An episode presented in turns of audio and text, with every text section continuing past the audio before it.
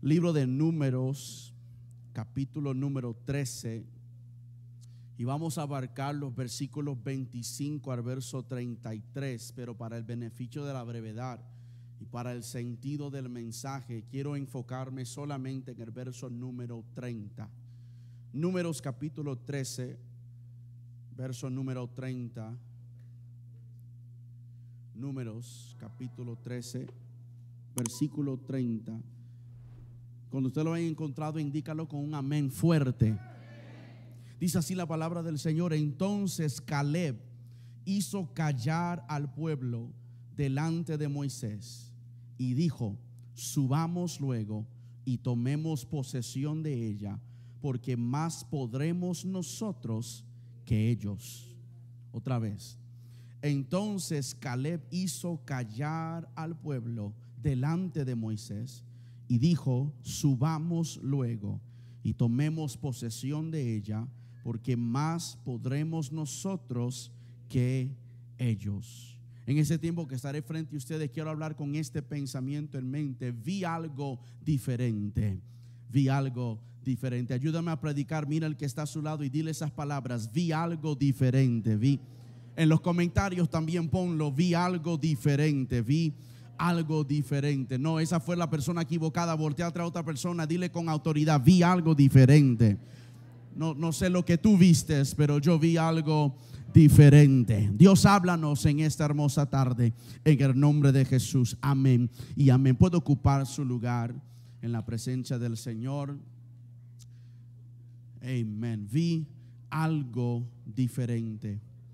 Entonces Caleb hizo callar al pueblo delante de Moisés y dijo, subamos y tomemos posesión de ella porque más podremos nosotros que ellos.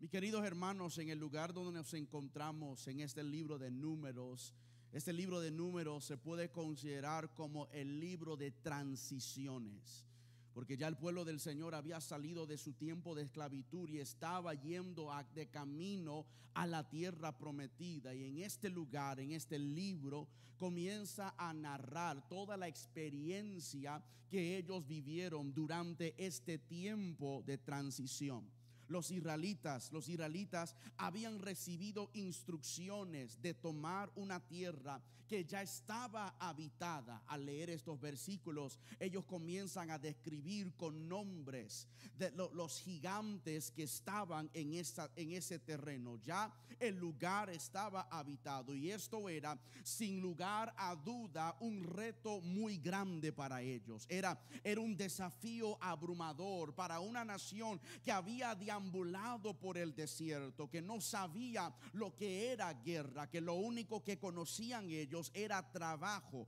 y que todas las batallas de ellas, ellos no los peleaban en sí, sino que había un Dios que peleaba por ellos.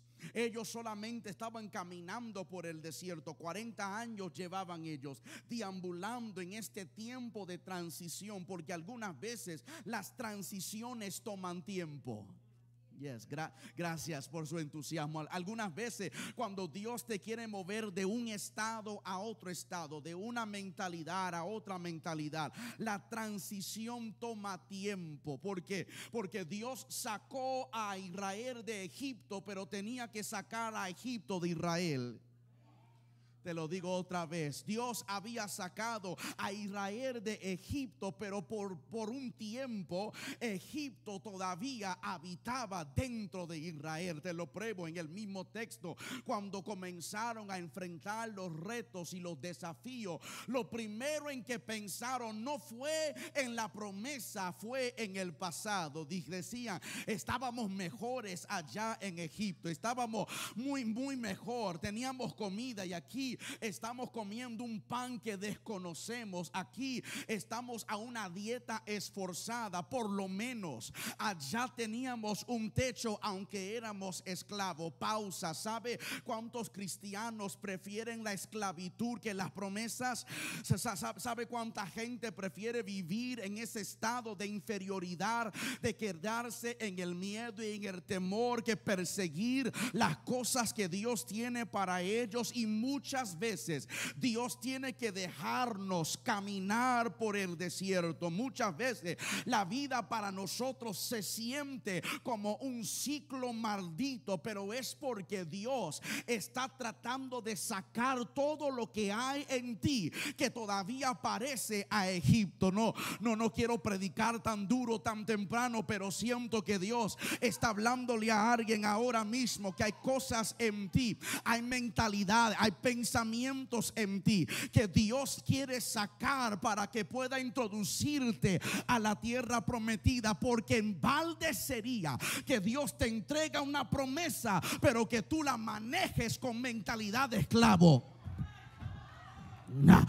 Ah, de, nada serviría que el Señor te entregue una bendición y que todavía pienses de la bendición de la misma manera que pensaba de tu esclavitud, que manejes tu tierra prometida de la misma manera que manejabas a tu tierra de certidumbre. Ellos estaban caminando por el desierto, por el desierto y con el fin de discernir cuán grande era el desafío, con el fin de entender cuán grande sería el reto. La historia dice que los israelitas enviaron a 12 espías a aquel territorio. Ellos querían saber qué tipo de desafío los habitantes de esa tierra les presentaría a ellos.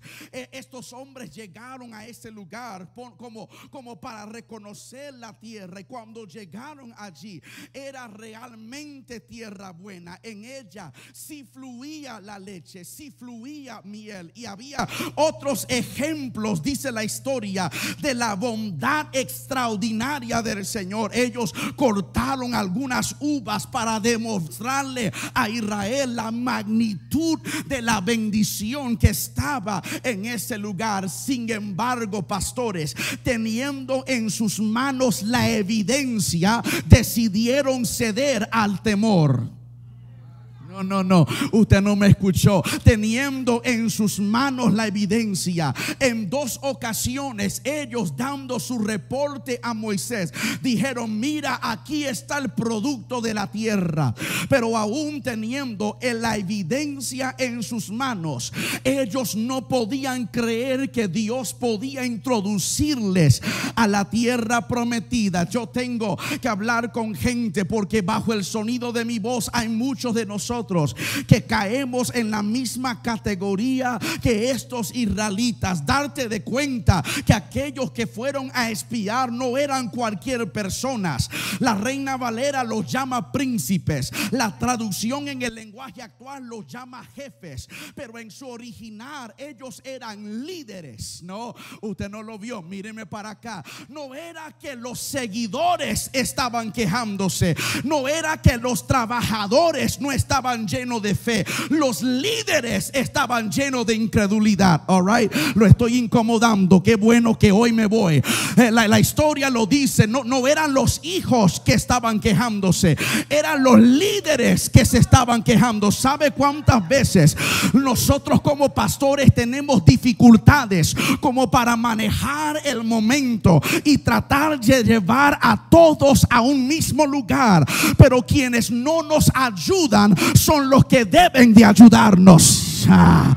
Ah, ah, lo, voy a decir otra vez. Los, los que se suponen que ayuden a la causa, los que se suponen que aplauden, que estén dando votos a favor, son los que están hablando en contra. No sabemos cómo lo vamos a hacer y no tenemos el dinero para pagarlo y porque las cosas no están funcionando. Algunas veces las mismas personas que hemos elegido para representarnos nos están representando mal ante la presencia del Señor.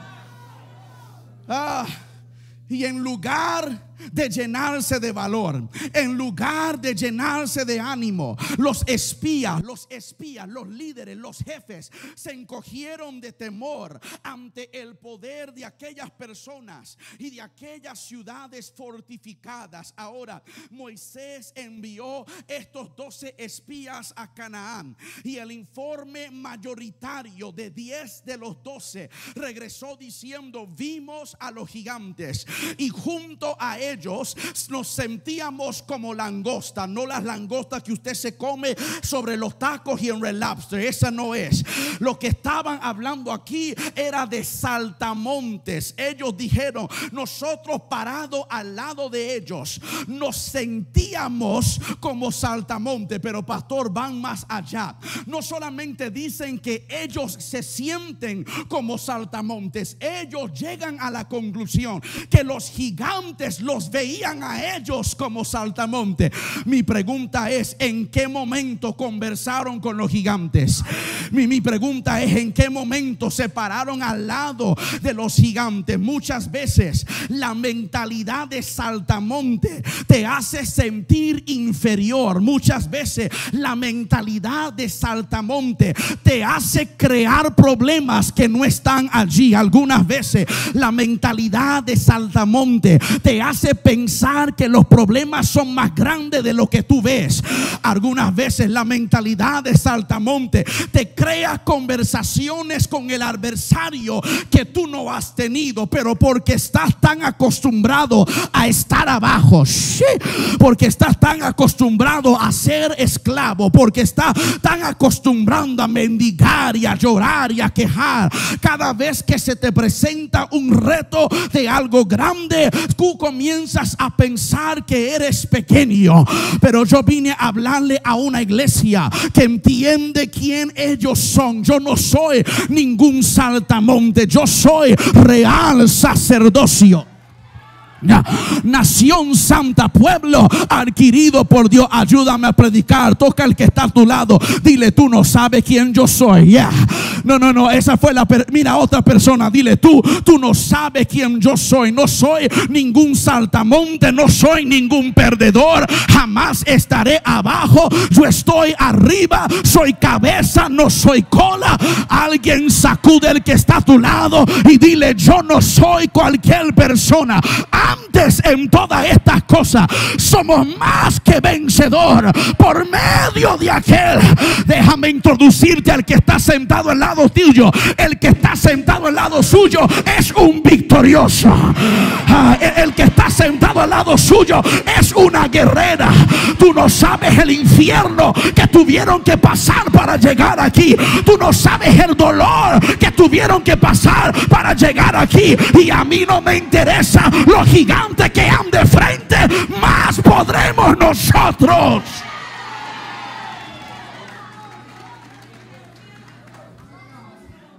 El resultado de la mentalidad de Saltamonte creó en los israelitas la tentación de regresar.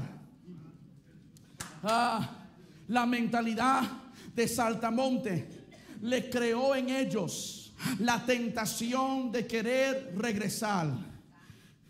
Pero Caleb se constituyó en la excepción. Ah, ya, todos querían volver. Pero Caleb y Josué se constituyeron en la excepción. Ellos dijeron, a mí no me interesa lo que ellos están diciendo. A mí no me interesa lo que ellos están creyendo. A mí no me interesa quién es el que está cantando, quién es el que está predicando. A mí no me interesa lo que está sucediendo. Yo soy la excepción a la regla. Y yo le creo al Señor que Dios puede ayudarnos a llegar. Ellos se miraban como saltamontes.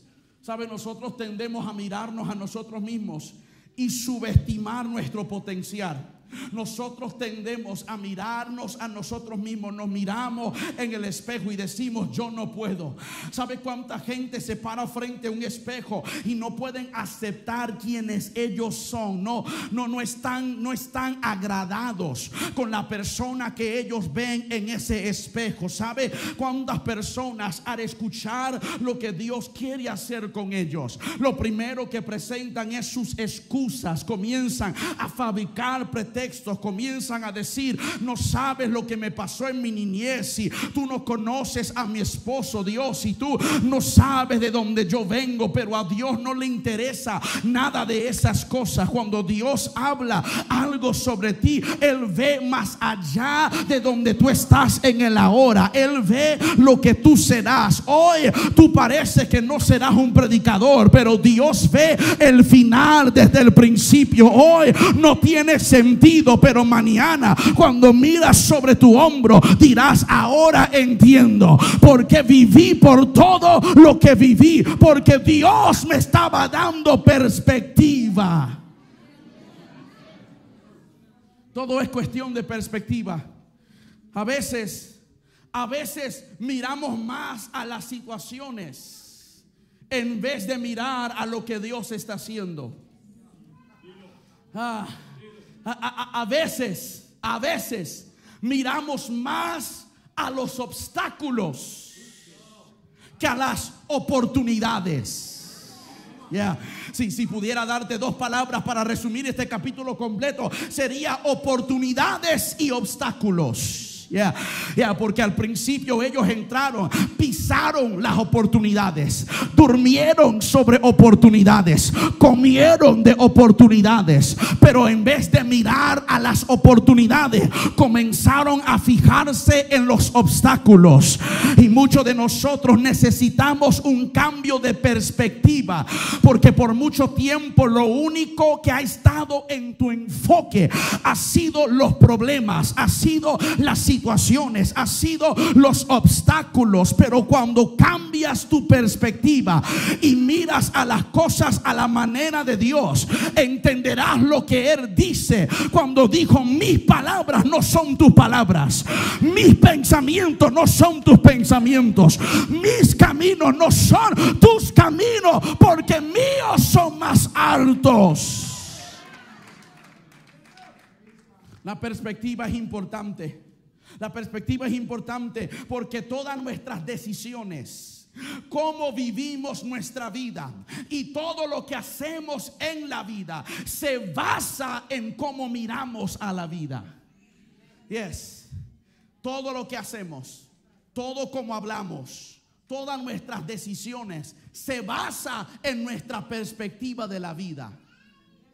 En cierto sentido, la perspectiva es más importante que la realidad. ¿Por qué? Porque si mi realidad no es lo que quiero ver, puedo mirarlo de otra perspectiva y con esa perspectiva puedo cambiar mi realidad. Ah, ah, la, buena noticia, la buena noticia es que hoy en día la vida se puede convertir como a los israelitas. La vida puede sentirse como estamos deambulando por un desierto. Nos levantamos en la mañana y pasamos la vida, pasamos el día en la misma rutina. Vamos a nuestros trabajos y hacemos nuestras actividades repetitivas en el hogar. O aquellos que son estudiantes, vamos a la escuela, vemos la misma gente los mismos maestros, vamos a los mismos salones, hacemos lo mismo. Y muchas veces la repetición crea en nosotros la tendencia de quejarnos.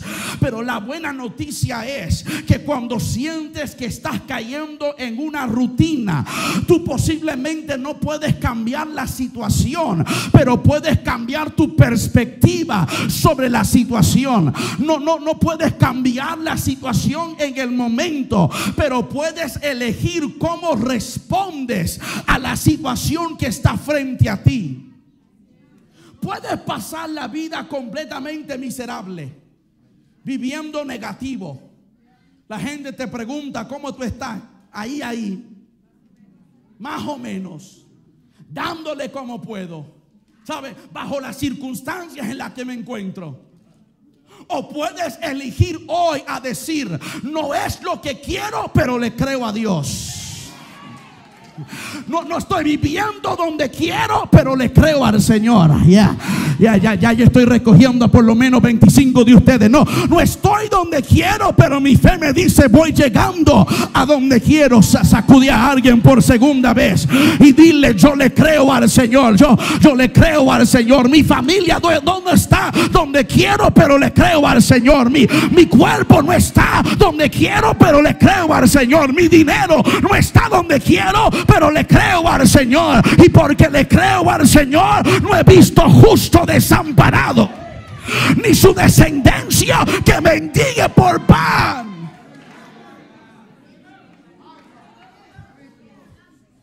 Podemos cambiar nuestra perspectiva.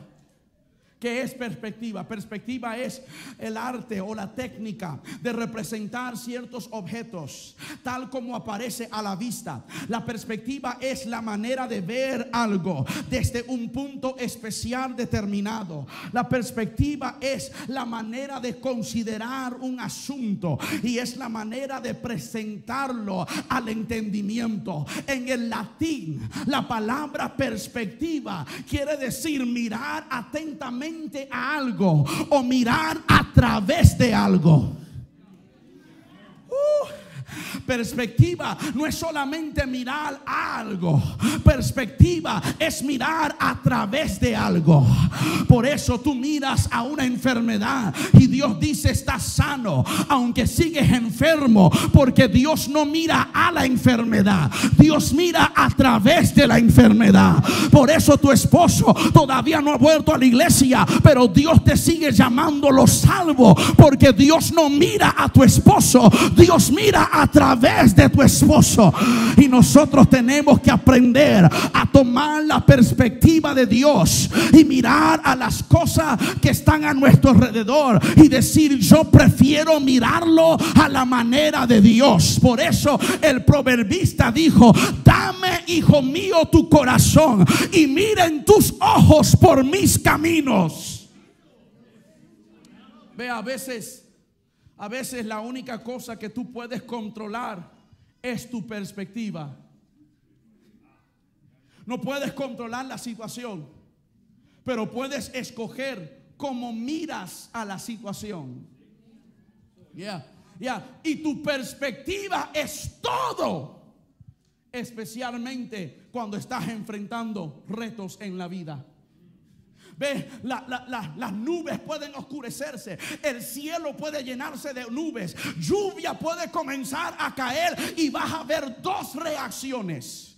Un hombre que se va a enojar porque acaba de limpiar el carro y está lloviendo o otro hombre que está arreglándose, alegrándose porque hace tiempo que no ha llovido y por fin llegó la lluvia. Tú eliges cuál de los dos eres. Puedes mirar la lluvia y frustrarte o puedes mirar la lluvia y alegrarte porque tu perspectiva es todo. Ven acá, esto no está en mis notas, pero lo tengo que compartir. Por eso en el libro de Génesis, cuando el ángel se revela a Agar, Agar, si usted no lee la Biblia solamente los domingos, Agar es la criada de Sara, que es esposa de Abraham. Agar da a luz al primogénito de Abraham, pero es despedido de la casa. Y cuando se van, la historia dice que le faltó pan, le faltó agua en el odre. Le entregaron agua, le entregaron pan. Pero mientras iban por el desierto, el agua se le acabó. ¿Y qué sucede en la historia? Ella comienza a quejarse, por el niño debajo del árbol y dice, no lo veré cuando él muera. Pero el hijo levanta su mirada, clama al cielo y un ángel visita a Agar. Y cuando el ángel visita a Agar, Pastor Víctor, mira cómo le pregunta Dios a ella. Le dice, dime qué tienes. No le preguntó, dime qué te falta le preguntó, dime qué tienes.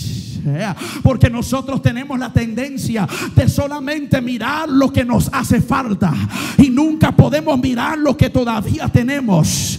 Y Dios te dice hasta que tú no puedes apreciar lo que tienes yo no puedo darte lo que te hace falta. Ya, ya, ya. Dios, yo quiero una casa, pero no puedes mantener tu apartamento. Dios, yo quiero una casa, pero todavía estás tarde en tus pagos. Dios necesita gente que pueda apreciar lo que tienen. Perspectiva es todo. En la Biblia vemos a gente tuvieron perspectivas diferentes. La misma situación, pero otro punto de vista. Si usted no me lo cree, abróchese el cinturón, porque vemos perspectiva a través de la Biblia. Allí en la cruz del Calvario habían dos ladrones, uno a la izquierda y otro a la derecha. El de la izquierda no le importó, interrogó a Jesús. Pero el que estaba a la derecha vio algo diferente. Y en vez de interrogar a Jesús, intercedió por Jesús. Ya, ah, usted no está conmigo, usted no quiere que yo predique esto. Uno le hizo una pregunta a Jesús, el otro le hizo una petición a Jesús. Uno dijo, si eres Dios, bájate de aquí y nosotros. Pero el otro dijo, cállate, porque ese es el Hijo de Dios. Y si es el Hijo de Dios, hoy yo estaré contigo en el paraíso. Pregúntale a David y a Saúl que los dos miraron a la misma situación. Los dos miraron a los mismos filisteos. Los dos miraron a los mismos gigantes. Pero Saúl vio un gigante y una amenaza. David vio un incircunciso y una victoria. Eh, pregúntale, pregúntale a Elías y la viuda de Sarepta. Que ella dijo, solamente tengo un puño de harina pero Elías dijo, si me haces a mí primero, yo no veo un puñado, yo veo un pan y multiplicación. I'm, trying to pick some of y'all up. Pregúntale a Marta y a María que cuando Jesús llegó a la tumba de Lázaro, Marta salió y le cuestionó a Jesús, pero María salió y adoró a Jesús, porque María sabía que Jarme no va a resucitar a Lázaro, pero adorarlo puede mover a Jesús.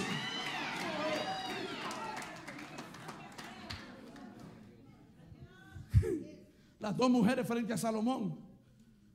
Una quería mitad del bebé.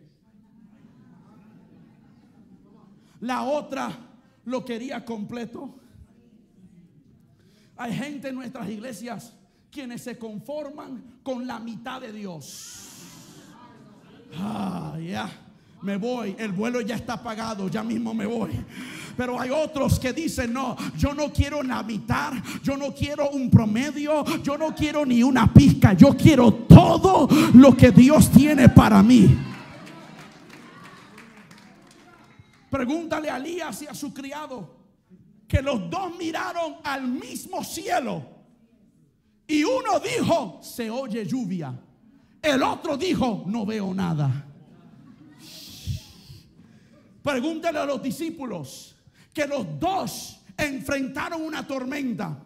Pero en Marcos dice que se frustraron. Pero en Mateo dice que se maravillaron.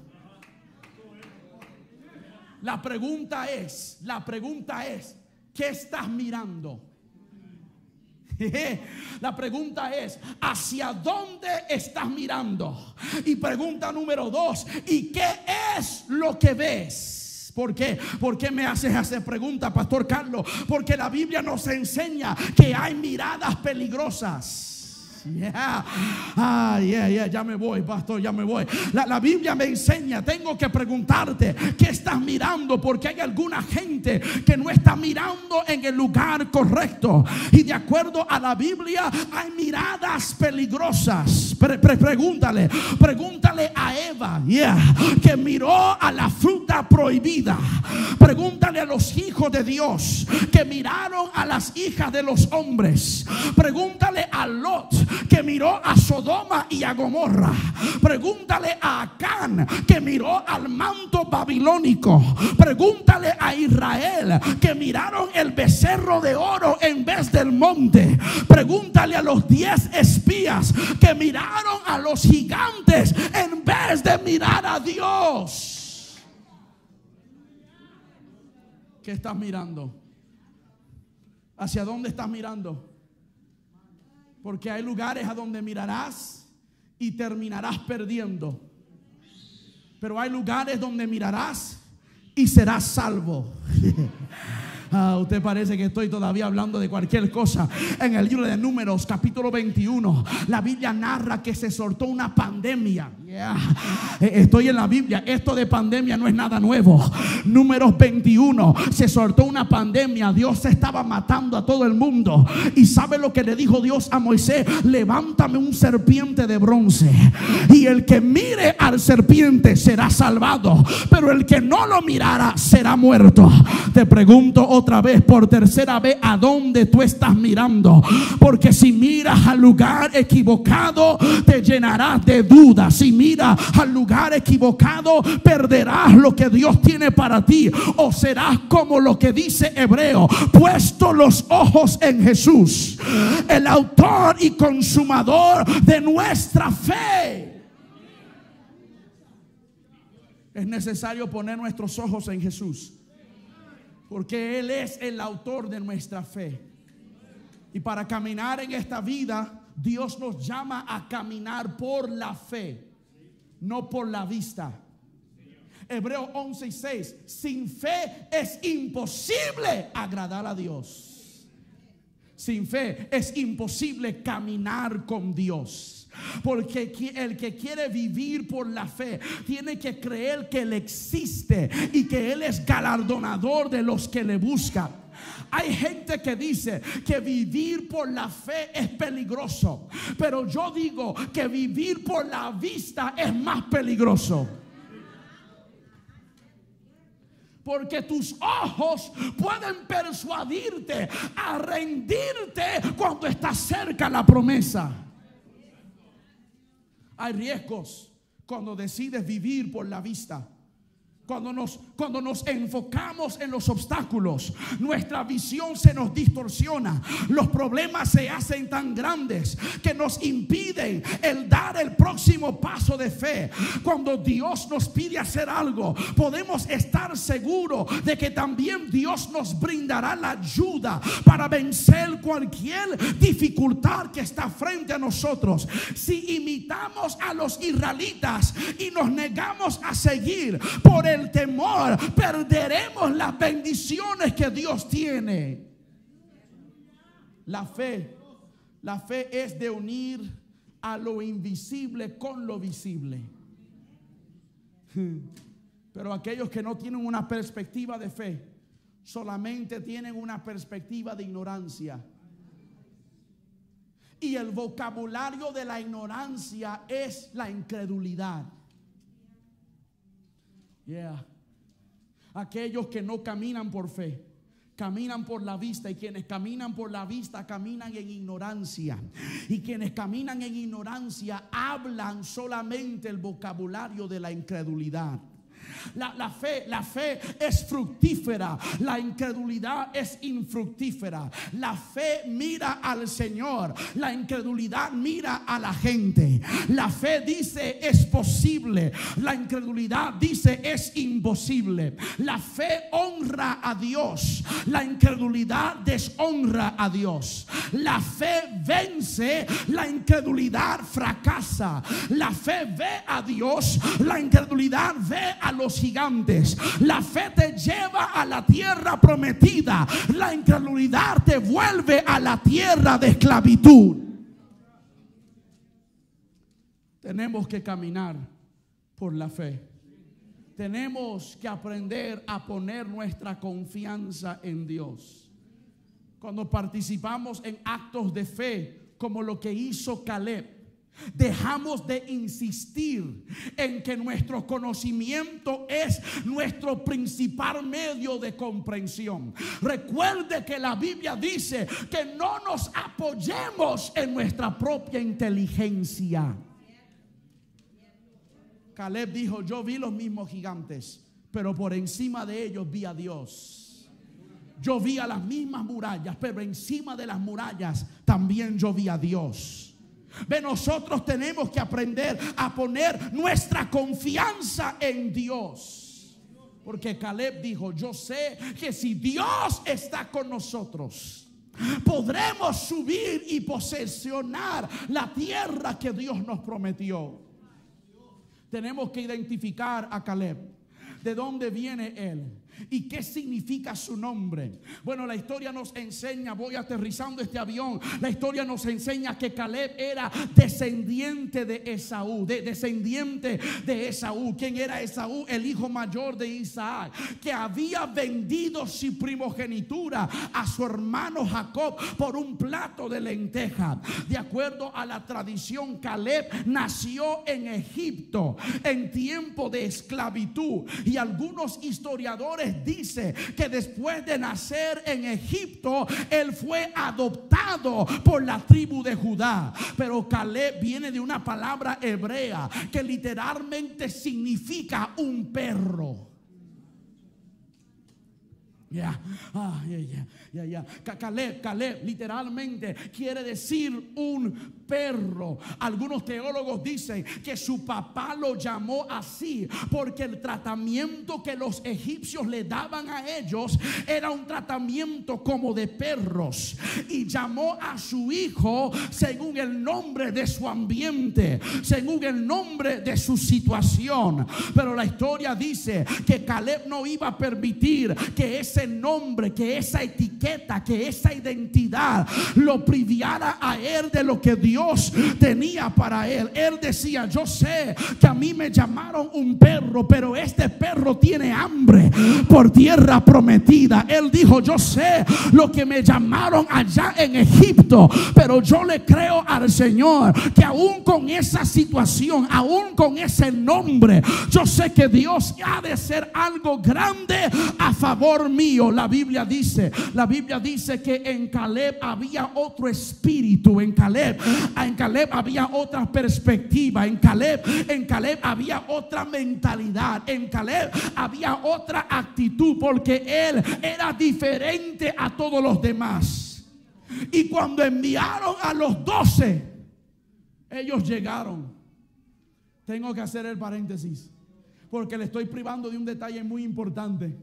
Y el detalle es que estos hombres habían sido llamados a ir a una misión de reconocimiento, de ir a observar la tierra prometida y regresar a dar su reporte a la nación. Ahora, es importante notar que ellos no necesitaban espiar la tierra.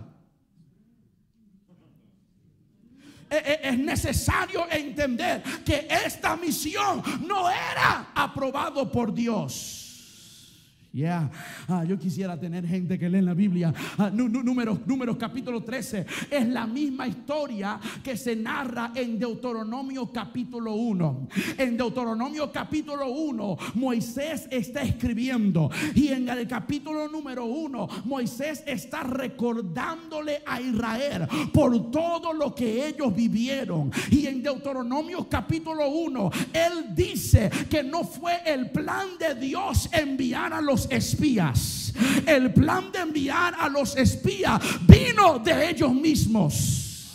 Ya, ya, ya, léalo, léalo cuando llegas a tu casa. Deuteronomio capítulo 1 del verso 20 en adelante. Moisés aclara que esta estrategia de enviar a los espías fue el deseo de la gente y no el mandato de Dios. All right. déjame hablarle a un líder que está aquí bajo el sonido de mi voz. No cedas a la presión del pueblo. Ah, ok, lo, voy a decir otra vez en español. No, no, no cedas a la presión del pueblo. Dios ya le había prometido a ellos aquella tierra. Ya Dios le había dicho a ellos que había gigantes. Ya Dios le había hablado a ellos de todos los retos. Pero por encima de eso, le había prometido que él iba a estar con ellos. Él dijo: Si me crees a mí y pisas esa tierra por un camino vendrá tus enemigos y por siete tendrán que salir corriendo. Pero ellos no querían creerle a Dios, querían apoyarse en sus estrategias, querían apoyarse en sus conocimientos, querían llevarlo todo por el libro y algunas veces conocimiento humano no te va a dar éxito espiritual. Pero Dios como un buen padre les permitió usar ese plan como para enseñarle a ellos una lección. O confías en mí o confías en mí. Tú sabes, aquellos que somos padres, le decimos a nuestros hijos, no lo haga, no lo, no lo haga. Y con una sonrisa en, en la cara, pero estoy serio, no lo haga. Y cuando lo hacen, vienen llorando y tú le dijiste, para que aprendas que la, la primera vez que te digo que no es no. Pues así mismo Dios lo hizo con Israel. Le dijo, te estoy diciendo que no tienes que enviar espías. Te estoy diciendo los retos y los desafíos que hay allá. Pero también te estoy diciendo que si vas conmigo, nosotros vamos a conquistar esta tierra.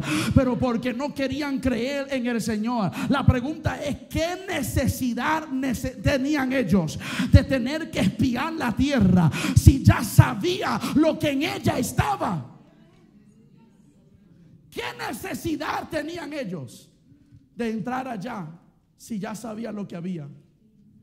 Porque triste es decirlo, pero la naturaleza humana prefiere andar por la vista que andar por la fe. La triste realidad es que queremos controlar todas las cosas de nuestra vida. Y cuando las cosas están fuera de nuestro control, difícil es confiar en el Señor. Los doce fueron. Los doce comieron del mismo fruto. Los doce durmieron en la misma tierra.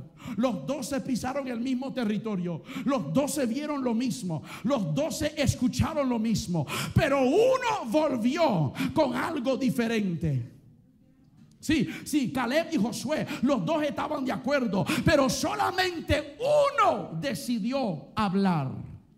Es más, no solamente decidió hablar, tu Biblia dice de esta manera, y Caleb hizo callar al pueblo. All right. All right. al riesgo, al riesgo de incomodar a alguien, al riesgo de incomodar a alguien. Seth, sube y tócame algo romántico que esto se va a poner muy difícil, pero a riesgo de sonar, a riesgo de sonar de una manera muy fuerte. Pero algunas veces hay que mandar a alguna gente a callarse. Yo tengo el permiso de su pastor, gracias. algunas veces hay que mandar a alguna gente a callarse. Mi madre, mi madre me enseñó a mí, si no tienes nada bueno que decir, es mejor que no digas nada.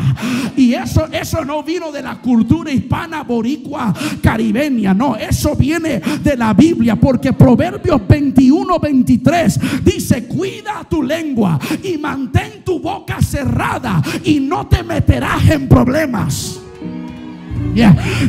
Callar bocas es algo que a Dios le gusta hacer, ya. Porque su Biblia dice los profetas menores, callar delante de Dios, porque está Él en sus templos santos. Pregúntale a Jesús en el libro de Lucas, cuando entró en la casa de Jairo y todo el mundo estaba con un llorisqueo. Jesús dijo, cállense todos, porque ella no está muerta, ella tan solamente duerme. Y yo vine a hablarle a alguien bajo el sonido de mi voz. Esta es la noche donde Dios te está autorizando a mandarlos a callar. Ah, Hay una sola voz que voy a dejar hablar y es la voz de la fe. Es la voz de la confianza, es la voz de la credibilidad. Si no tienes nada bueno que decir, no digas nada. Pero el perro está ladrando y dice que se calle.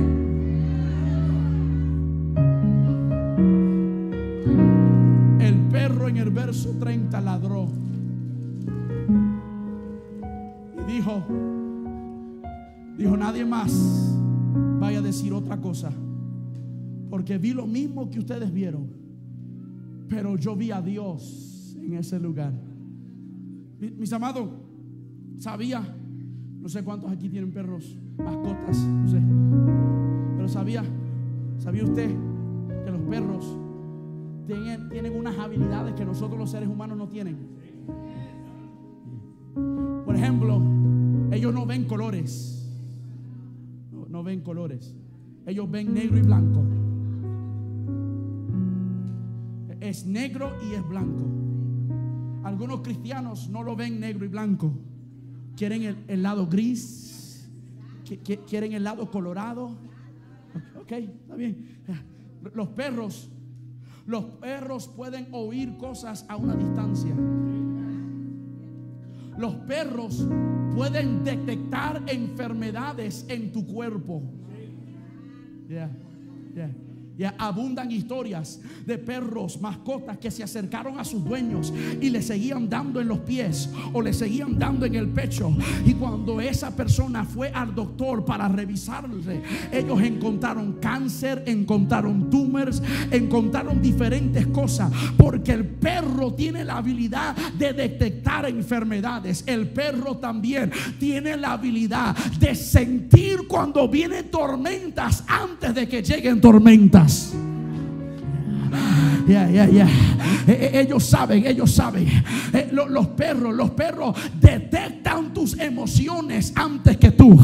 Por eso la gente le dice a quienes les tienen miedo a los perros, por favor no te muevas, porque ellos sienten que estás acobardado. Ya, ya. Y yo vine a hablarle en este lugar, no a todo el mundo. Yo solamente vine a predicar a un remanente de perros en este lugar. Ya. Yo no, no, no vine a ofenderle. Yo, yo vine a hablarle a un grupo de Calebs en este lugar que dice: Dios, tú me has ungido a mí para detectar espíritus. Tú me has ungido a mí a detectar enfermedades. Tú me has ungido a mí a prevenir tormentas. Tú me has ungido a mí como para hablar.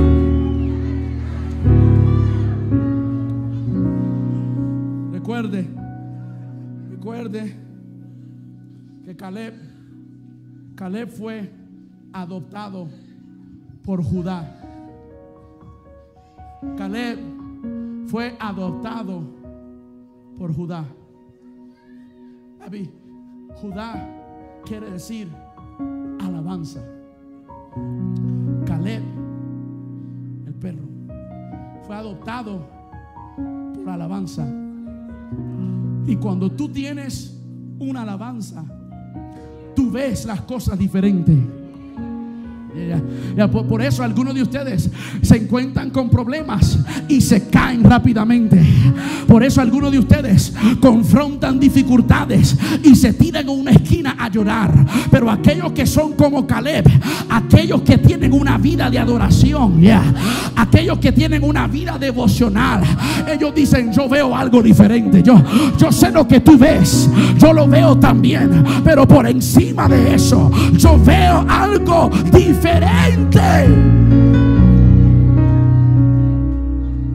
Caleb vio tierra que fluye leche y miel. Caleb vio territorio para su descendencia. Caleb vio lo que Esaú, su descendiente, no pudo cumplir. Caleb vio que esta era la tierra que Dios le había prometido poseer. Pero Caleb también entendió que para poseer tierras prometidas hay que practicar la paciencia. ¿Para qué, Pastor Carlos? Gracias por preguntar. Porque algunas veces tiene que esperar hasta que todos los incrédulos se mueran. Algunas veces tiene que esperar hasta que todos los acobaldados desaparezcan. Estoy, estoy en la Biblia. La, Biblia lo dice así. Por cuanto solamente ellos dos le creyeron al Señor, Dios mandó a Israel a seguir caminando hasta que no quedó ni uno vivo de quienes pisaron esa tierra y dijeron no podremos. La historia dice que él tenía 40 años cuando entró, pero tenía 85 años cuando lo posesionó. Y sabe lo que él le dijo a Josué le dijo a Josué, yo tengo la misma fuerza hoy como el día cuando yo primero entré. La fuerza que yo tenía cuando primero espié, cuando primero pisé, es la misma fuerza que yo tengo hoy. Y si Dios está conmigo, destruiré a todos los gigantes, desbarataré a todos mis enemigos y tomaré a la tierra prometida. lo que Caleb nos enseña? Caleb nos enseña que tú no tienes que seguir yendo tras nuevas palabras proféticas. Me voy, me voy. Caleb dijo, yo no quiero que me den otra promesa. Yo quiero que la promesa que me hicieron se cumpla. Él no dijo, voy a correr detrás de Josué a ver qué nueva profecía me da. Él dijo, Josué, lo único que quiero es que me des ese monte. Porque ese monte lo pisé 45 años atrás. ven acá, ¿sabe lo que hacen las mascotas también? Marcan su territorio. 45 años atrás, cuando Caleb entró, él miró a todos los montes y dijo, este monte es mío. Y lo marcó. Y cuando volvió otra vez, él dijo, ese es el mío porque ya le puse nombre. Y yo vine a hablar con alguien bajo el sonido de mi voz, que este año 2022, tú le estás diciendo al Señor, Señor, lo que yo toqué, lo que yo pisé, lo que yo soñé, lo que yo escribí eso es lo que quiero que